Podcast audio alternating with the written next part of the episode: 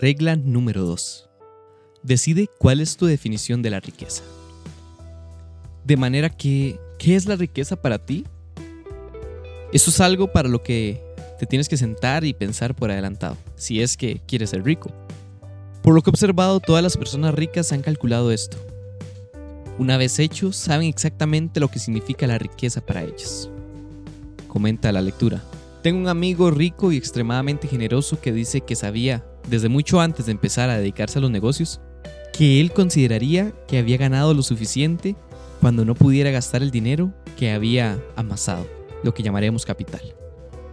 Ni siquiera viviría de los intereses de su capital, no. Se consideraría rico cuando estuviera viviendo de los intereses de los intereses de su capital. Me parece adecuado, dice la lectura. Ahora bien, este amigo sabe perfectamente cuánto le están proporcionando los intereses de los intereses en todo momento. De manera que, si salimos a cenar por la noche, sabe cuánto le cuesta la cena y cuánto ha ganado mientras cenaba. Dice que se siente feliz siempre que lo que ha ganado mientras cenaba sea mayor de lo que le ha costado la cena. Podrías pensar que esto es dar una definición de riqueza demasiado estricta, Quizá no quisieras considerarla tan estricta. Y está bien, por supuesto. Antiguamente todo el mundo deseaba ser millonario.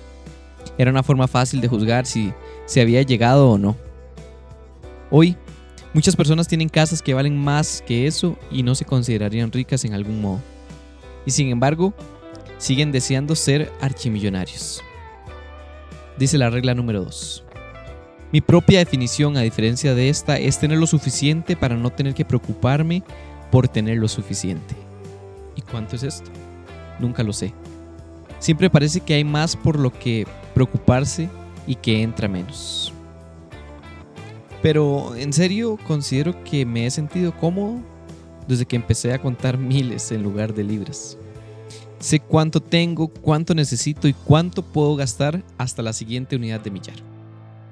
Para algunas personas no preocuparse puede significar tener suficiente para afrontar cualquier emergencia que pueda surgir en la familia o en la casa. De manera que, ¿cómo lo definirías? ¿Por el número de coches que tienes, de criados? ¿Por el dinero que tienes en el banco? ¿O por el valor de tu casa? ¿O por tu cartera de valores? Por supuesto que no hay respuestas acertadas o equívocas, pero creo que no deberías seguir leyendo, en nuestro caso escuchando, hasta que no tengas claro cuál es esa meta. Si no tenemos un objetivo, no podemos asumir pretensiones. Si no tenemos un destino, no podemos salir de casa, porque estaremos conduciendo en círculo durante horas. Si no tenemos una definición, ¿cómo podemos comprobar o juzgar el éxito? Si no hacemos esto, ¿cómo sabrás si este libro o estos audios te van a ayudar? Espero que la regla del día de hoy te funcione y puedas comenzar a aplicarla. No olvides suscribirte para seguir escuchando las reglas del dinero y más contenido de valor. Somos tumomentodigital.com.